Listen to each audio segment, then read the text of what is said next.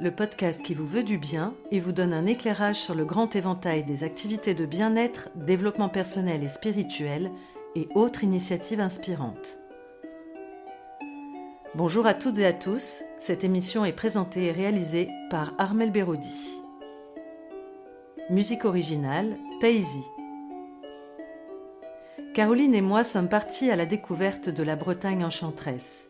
Une série de podcasts nous plonge dans les multiples univers sensibles de cette terre bretonne. La Bretagne enchanteresse donne la parole à celles et ceux qui vivent en communion avec ce joyau de nature, de culture et de spiritualité.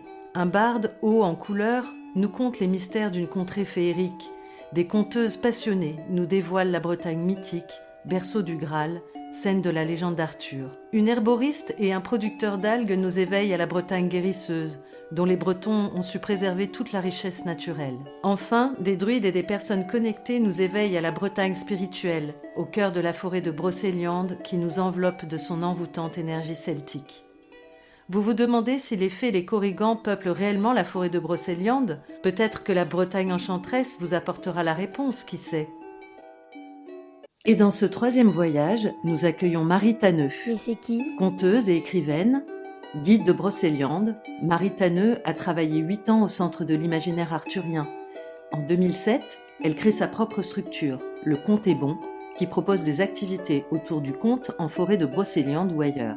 Elle est aussi diplômée et membre de la recherche sur le yoga dans l'éducation, avec laquelle elle poursuit une formation à destination des enfants et des adolescents.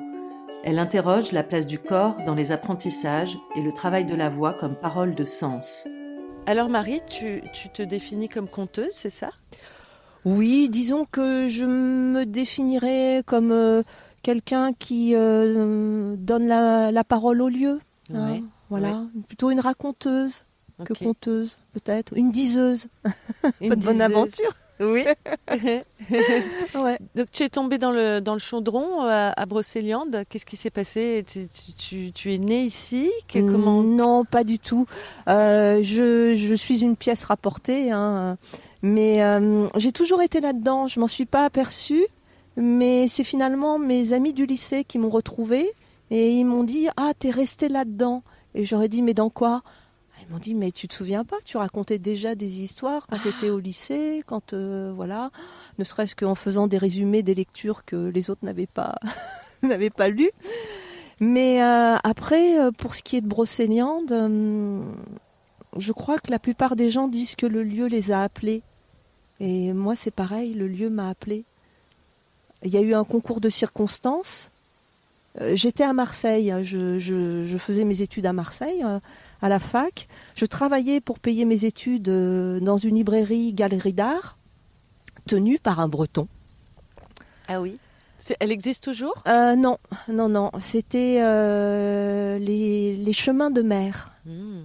Et ce, monsieur donc était du, du, Finistère. Et j'ai rencontré un autre breton dans cette librairie. Et après, ben, il faut savoir que les Bretons retournent toujours au pays. Ah. Voilà. Ok. Et donc, tu t'es fait embarquer. Je me suis fait embarquer. ok. Donc tu t'es complètement euh, intégrée à, cette culture euh, féerique. Ben, disons que ça m'intéressait déjà. Ça m'intéressait déjà. J'avais déjà, euh, on va dire, cette fibre quand j'étais enfant. Ça me plaisait. Les contes me plaisaient énormément. Et surtout tout ce qui était la quête du Graal.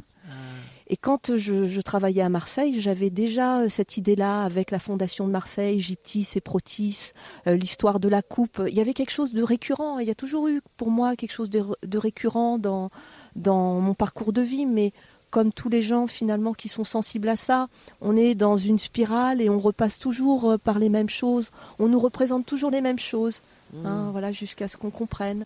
Et j'ai été embauchée à Compère, au château de Compère. Et puis ils se sont trompés, ils m'ont pas fait signer un CDD, ils m'ont fait signer un CDI. Euh, donc, je suis restée comme dans les contes. Et euh, voilà, ça n'a été que des choses comme ça. Marie, tu fais plein de choses. Tu, tu, tu comptes des histoires, mais mm. euh, tu marches beaucoup aussi, du coup. tu fais découvrir des lieux. Est-ce que tu peux m'en dire plus sur toutes ces activités? Alors j'ai, c'est vrai, la partie où j'aime faire visiter Brocéliande. Bon, je travaille un peu avec les, les offices du tourisme. Après, j'aime bien aussi travailler avec des petites jauges mhm. parce que je trouve que Brocéliande est un lieu de l'intime et que hum, on ne peut pas visiter euh, la forêt. Euh, il faut trouver le tourisme qui soit adapté à un lieu. En plus, j'ai pas envie de parler de tourisme. Pourtant, j'ai été formée dans le tourisme, mais euh, ça peut être, si on l'utilise mal, comme tout outil, ça peut être une calamité en fait. Ça peut même faire disparaître le charme d'un lieu. Hein. Donc, j'aime bien les petits comités, les petits groupes, parce mmh. que ça permet l'échange. Voilà, donc euh, je... le principe, c'est toujours la marche. Euh, parce que je dis aux gens, on, a toujours envie de tout voir. Mais je leur dis, ben, si euh, on fait en une journée Brocéliande, vous, avez vous allez avoir l'impression d'avoir fait que de la voiture. Donc le principe, c'est on laisse la voiture à un endroit et on fait une petite boucle de préférence. Hein. Comme dans une chevelure, parce que Brocéliande est une femme, forcément. Hein. on n'a jamais fini de la parcourir. Hein. Oh, elle, est euh, elle est euh, voilà, euh, elle est comme oui le féminin. On croit la la tenir, mais elle nous échappe. Hein. Dans la tradition chinoise, dans l'acupuncture, on l'appelle la femelle mystérieuse. Hein. Mm. Donc c'est celle qui est voilà. on n'a jamais fini.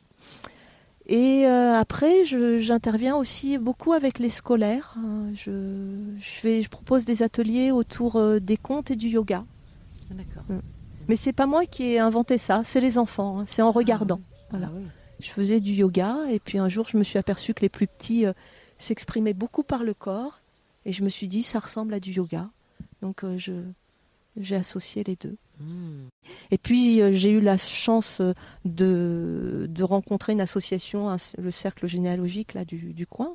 Donc c'est aussi toujours mettre en lien les, les gens quoi, pour que s'ils ils ont envie hein, de continuer plus loin, euh, quelque chose a été semé, une graine qui va germer ou, pas. Donc, qu'est-ce qui se passe par rapport à cette généalogie? Comment tu amènes les gens sur ce, cette voie? Alors, euh, ben, on a déjà été en forêt, on est allé voir quelques arbres au fil de, la balade. Hein. On est allé voir, par exemple, le chêne des Indrés. Euh, et puis après, en atelier, on, a parlé d'une part de l'arbre. Il y a eu un atelier artistique. Hein ils ont dessiné leur arbre, et puis on a parlé aussi euh, de, la généalogie, s'ils avaient eu une expérience, s'ils avaient déjà cherché. Le but, euh, en, fait, je prépare une trame, mais euh, le but, c'est l'échange, donc c'est en fonction aussi de ce qui se dit que les choses vont être... le fil va se dérouler. Mmh. Hein. Mmh. Donc voilà, c'était ce va-et-vient entre l'arbre donc extérieur qui nous montre euh, une façon d'être hein, dans la vie, en communication avec les autres, un arbre bah, qui respire parce qu'on a la posture de l'arbre hein, sur le plan physiologie, euh, physiologique, ça a beaucoup à nous apporter. Et puis on est un arbre aussi par rapport euh, à, la famille et que on croit qu'on a des goûts, des travers qui sont qui viennent comme ça, mais non, on a quelque chose qui a été transmis. Hein et, des choses euh, qui, euh, dont on a hérité et, qui nous importe à, travailler dessus pour alléger ceux qui vont venir. Hein. Je crois beaucoup à ça. Hein. Hmm. Hmm. Voilà. Oui, on a besoin de nettoyer un peu. Oui, oui. Hmm. En fait, c'est quoi, toi Qu'est-ce qui tient à cœur? Pourquoi tu fais ça? Et tu m'as répondu la quête du Graal. Ouais. Et tu m'emmènes euh, aujourd'hui, euh, tu nous emmènes, tu nous embarques justement euh, dans cette église du Saint Graal, qui est quand même un symbole très très fort aussi ici. Est-ce que tu peux nous, parler de, ça, de ce qui t'anime? Ce qui m'anime, ben, disons que c'est déjà le parcours de, Henri Gillard, celui, le prêtre qui a restauré l'église, parce que quand il est arrivé ici, il avait déjà eu deux postes. Euh, donc il avait eu un poste à Plumelec et à Crédin. C'était quelqu'un par rapport à l'autorité religieuse qui, euh, euh, voilà, qui disait qui disait rien mais qui en pensait pas moins tu vois il en faisait un peu qu'à sa tête hein, faut bien le dire et puis il avait aussi une vision du monde qui était peut-être beaucoup trop large pour sa hiérarchie. Et quand s'est présenté une attribution pour un troisième poste, sa hiérarchie s'est dit on va le mettre dans un tout petit lieu très haut C'était la petite paroisse du, Morbihan. Hein. C'était un peu au placard quand même. Oui, hein. voilà, c'était au placard. Mais euh, on va dire qu'il ne s'est pas rebellé, il a accepté. Hein, il a accepté et quand il est arrivé ici, euh, ce qui est beau, c'est qu'il a vu plus que la forêt de Pimpon, il a vu Brocéliande. Et il s'est dit, ben voilà, moi j'ai mon cheval d'orgueil, euh, ils m'ont mis là, je vais y rester. Et je ne vais pas me contenter euh, d'y rester, euh, d'être passif. Je vais accepter, puis je vais aussi transformer les choses. Et c'est ça qui est beau, parce qu'à un moment donné, dans son parcours, il a été vraiment abandonné de tous. Hein. et à aucun moment dans sa vie, il n'a douté de son sillon. C'était son chemin, et il n'a pas dérogé. Et c'est ça qui me... moi qui me fascine par rapport à cet homme, c'est que euh, il, euh, il, a continué son chemin. Mm. Et moi, c'est ça aussi la quête du Graal, c'est que on, a tous un sillon, on a tous des rails, j'ai l'impression. Et quand on veut sortir de ces rails, hein, on peut dérailler, hein, mais, mais la vie nous ramène toujours dans, dans ce sillon-là, qu'on le veuille ou non. Puis il y a une espèce de leçon de, de se dire, ben, quand on est dans l'acceptation, on vit peut-être mieux les choses, on peut mieux les transformer finalement, oui, aussi. parce qu'il a fait quelque chose d'incroyable. Euh, incroyable, incroyable, oui, oui, oui, incroyable. Oui, euh, bah, ça prouve qu'il était à sa place, parce que les choses se sont faites avec euh, les moyens. Il s'est beaucoup impliqué aussi. Et puis la belle histoire, c'est qu'il a aimé ce lieu, qu'il a été aimé des gens et que ses paroissiens voilà euh, l'ont entouré. Il s'est beaucoup beaucoup impliqué. Il était prêtre, il était secrétaire de mairie, et le hasard des rencontres a, fait que euh, il n'a pas pu reconstruire son église parce que euh, il, voulait à la base reconstruire l'église, mais non, il l'a modifié, mais surtout il a restauré. Il a mis de nouvelles décorations et puis il a eu la chance aussi de rencontrer les, de grands artistes. Il a fait venir des grands, grands artistes dans cette petite église. Hmm. Tout est dit, en fait, dans cette église. Tu parles de, décoration, mais ça va bien au-delà. Il a voulu faire passer des messages quand même très forts. Oui, oui. Il, je crois que il est bon, il était prêtre, hein, il n'a jamais dérogé à sa fonction de prêtre, mais ça va au-delà. Il montre qu'il y a un message qui est universel, hein, qu'on retrouve d'ailleurs dans la Bible. Hein. on dit que les sages, ce sont ceux qui apportent le salut euh, dans le monde. Donc, moi, je trouve qu'il est plus que prêtre. Il est, passé au rang de sage parce qu'il a voulu fédérer dans cette Église, montrer que euh, c'est un message universel, comme dans les contes. Hein. Oui, parce que quoi, il, croise en fait plusieurs, euh, plusieurs euh, cultures, plusieurs, euh, plusieurs histoires. En fait, il, il, a montré, il a fait un lien entre la légende arthurienne et puis la tradition chrétienne, bon, en, sachant que les, les, livres du, de la légende arthurienne du Moyen Âge sont chrétiens. Hein.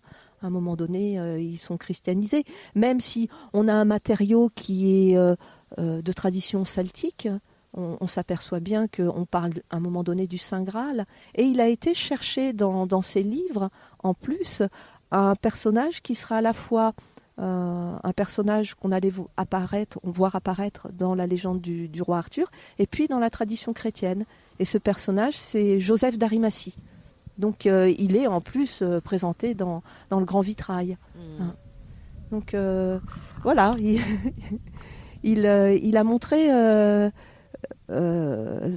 tout ça, hein, tout ce cheminement, cette quête du Graal qui, passe par la table de la scène, qu'on retrouve avec Joseph, qu'on va retrouver sur la table ronde, et puis euh, surtout la petite phrase juste au-dessus de, l'entrée, la porte étant dedans. Hmm. Ce qui rejoint euh, d'ailleurs la phrase que tu as choisie pour ton site hein, de Eti Ilsoum. Oui. Hein.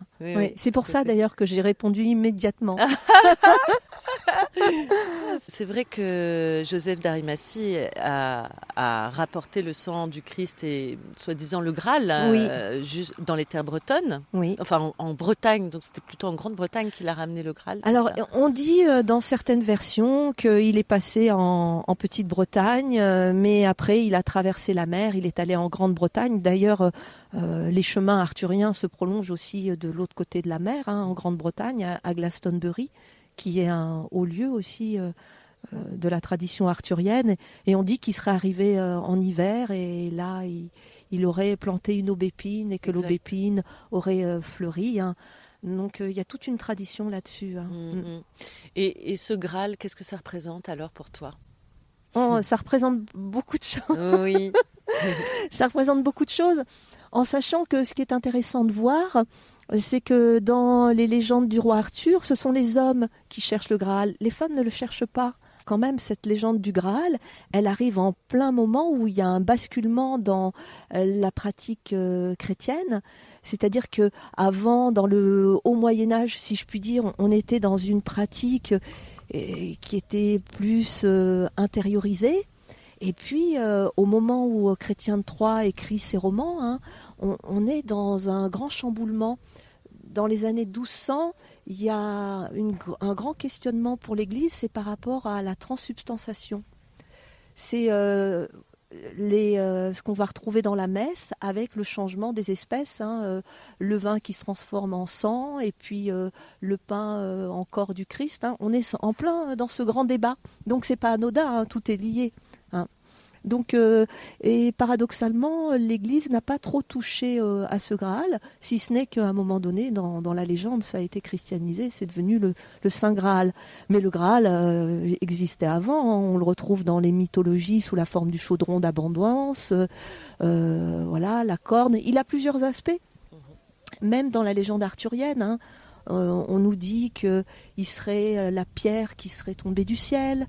Euh, il est le plat, donc il, a plusieurs apparences.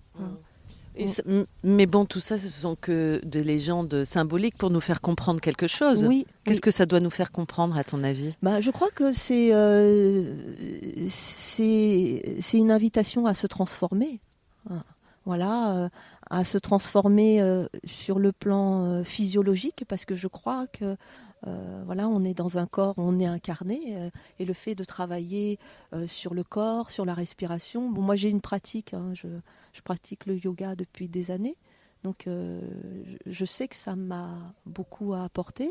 Et puis c'est un, travail après, on va dire, dans des plans plus plus subtils, hein, sur le plan de de la pensée, du sentiment. Même de la, transformation. Enfin, il y a quelque chose de très alchimique, en fait, hein, dans tout ça. De, finalement, quand on transforme sa pensée, quand on s'occupe de son corps, etc., mm, mm. on peut accéder à ce Graal, finalement. Bien sûr, bien sûr, oui. Après, je crois que si on n'accepte pas, de toute façon, euh, comme je disais tout à l'heure, on a des rails, la vie se charge de nous recadrer. Hein. Je veux dire aussi, hein, je, crois beaucoup à ça. Hein. Mm. Qu'est-ce qui t'a marqué, toi, quand tu es arrivé ici, dans ces lieux? Alors, ce qui m'a marqué déjà, c'est que dans un tout petit lieu comme Tréorintec, un tout petit village, euh, bah, c'était tout le temps ouvert. Euh, parce qu'à l'époque, l'office du tourisme n'était pas euh, là, hein, derrière nous. il était dans, la, dans la sacristie. Et puis, moi, quand je suis arrivée, déjà, l'office était il s'est métamorphosé, il a changé. Mais euh, il y avait toujours, toujours des visites aussi. Tous les jours des visites. À l'époque, c'était euh, la directrice, c'était Michel Laure. Et elle faisait une visite à 15 heures euh, de l'église. Et c'était les gens. l'église était bondée. Hein. elle faisait ça le comble. Hein. Mais c'était l'époque aussi, il faut toujours rattacher ça à ce qui se passe autour de nous. Euh, c'était l'époque des Indiana Jones. Ah oui. Il y avait eu euh, aussi euh, la quête du Graal, aussi avait à nouveau le vent en poupe. Hein. voilà, maintenant elle, apparaît d'une autre manière, hein, différemment, mais les gens se questionnent. Hein. Pour revenir à, Henri Gillard, finalement il était du coin, il n'est il est pas allé très loin, et puis il a passé quand même 20 ans ici, sur, euh, à restaurer son église, mais en 1954, la restauration était terminée. Après, euh, au départ, sa hiérarchie, il mis, oui, il était ici, comme tu disais, euh, au placard, mais il s'imaginait pas que ça allait prendre une telle aura, un tel rayonnement. À l'époque, il n'y avait pas de réseaux sociaux, le bouche à oreille a fonctionné. Et puis, il, il, a drainé énormément de gens. Il y avait des universitaires aussi qui venaient ici. Euh, il avait un charisme, hein, il avait une force aussi pour attirer les gens. Et euh, à un moment donné, ça a dérangé par contre la hiérarchie. Parce que pour certaines choses, il est allé trop loin. il s'intéressait à beaucoup de sujets. Il avait fait une capacité en droit. la hiérarchie se disait mais pourquoi il a fait cette capacité en droit et puis il n'a rien demandé, etc. Et ce qui dérangeait aussi, c'est qu'il disait que hum, les gens étaient tout à fait capables de comprendre si on leur expliquait. Ça, ça, ça dérangeait beaucoup. Et il a commencé aussi à faire euh, des conférences qu'il a mis dans des petits livrets où, euh, par exemple, il s'intéressait à, la mystique des nombres, euh, au zodiaque.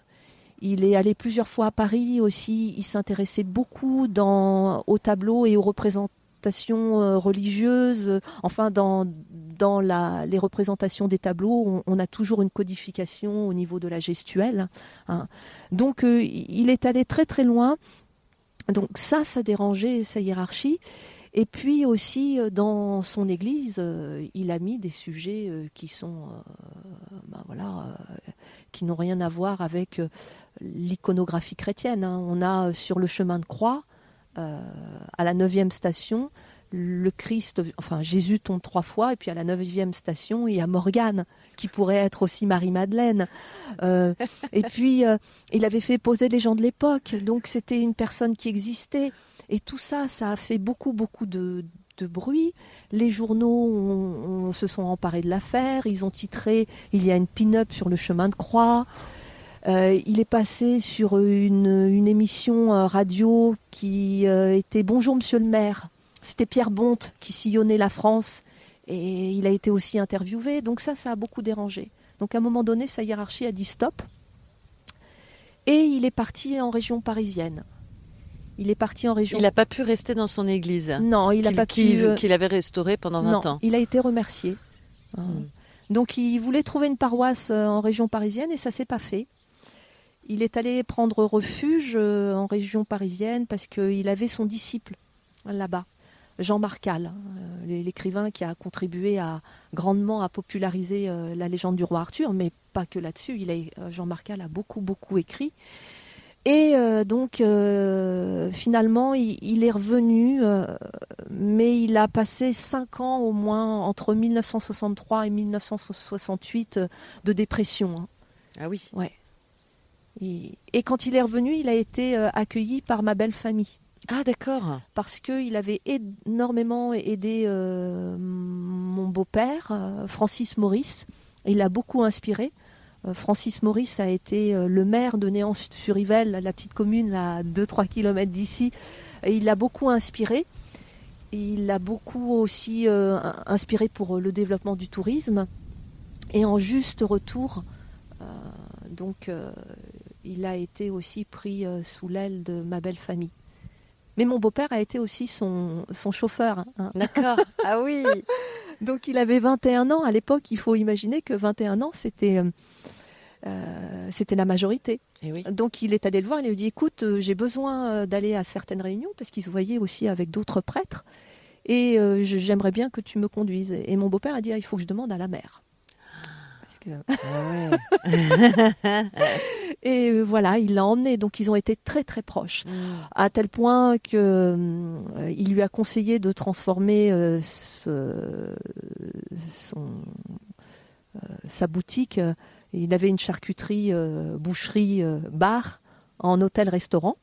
Et l'hôtel-restaurant existe toujours à Néant-sur-Yvel. Elle s'appelle l'Auberge de la Table Ronde, hein, ah. bien sûr.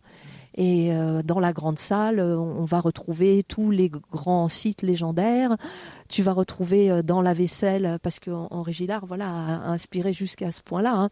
ah tu vas retrouver euh, sur la vaisselle le cerf blanc. Hein, il est de partout. Ah Donc, Qu'est-ce qui représente ce cerf blanc? C'est celui qui conduit hein, entre le monde visible et le monde invisible. C'est le mm. passeur. Hein. Mm. Alors, euh, Henri Gillard a consigné des choses dans des livrets, c'est ça? Oui, oui, oui. Qu'est-ce qu'il a voulu, euh, qu'est-ce qu'il a voulu faire au travers de ça? C'était pas suffisant ce qu'il y avait dans son église? toutes les, il voulait que ce soit mieux compris, mieux appréhendé? Alors, euh, quand tu lis ces, ces livrets, c'est très fragmentaire parce qu'il n'a pas écrit que sur l'Église. Euh, il a écrit sur tous les sites légendaires. À chaque fois, il y a une réflexion, hein. une réflexion qui lui est personnelle, mais qui est aussi une réflexion de prêtre. Hein. Il est dans une symbolique chrétienne. Hein. mais c'est très fragmentaire.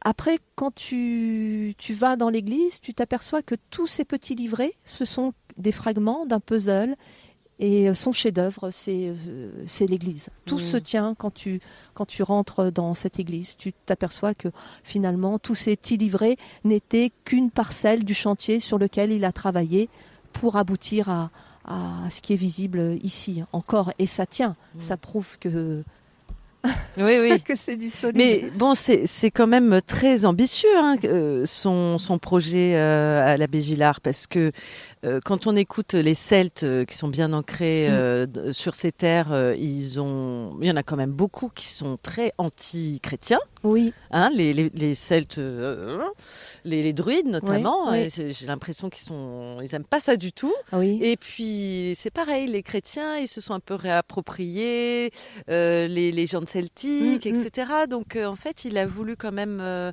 euh, réconcilier peut-être ces, cultures. Oui, je, pense qu'il a souhaité réconcilier et puis il a eu des moments où il, a, il y a eu des rencontres hein, avec les, druides, mais il était très ouvert.